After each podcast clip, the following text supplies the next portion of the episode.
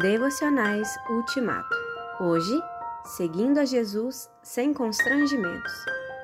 Portanto, não se envergonhe de testemunhar do Senhor, nem de mim, que sou prisioneiro dele, mas suporte comigo os meus sofrimentos pelo Evangelho, segundo o poder de Deus.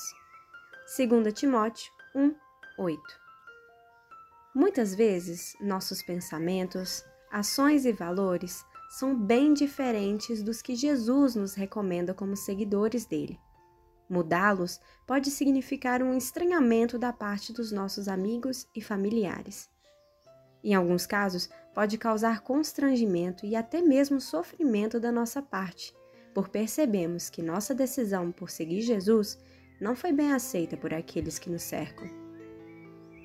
Ao aceitar Jesus como Mestre e Senhor da nossa vida, estamos sujeitos a passar por momentos de sofrimentos em nome dele, pois vivemos em um mundo que não conhece e rejeita Sua palavra. Quando as dificuldades apontarem no nosso caminho, podemos nos lembrar do conselho de Paulo a Timóteo e não nos envergonharmos da nossa decisão de seguir a Jesus e imitar a sua conduta. Porém, mais importante, devemos lembrar que conseguiremos suportar qualquer constrangimento e sofrimento em nome do Senhor, pelo poder dele que atua em nós.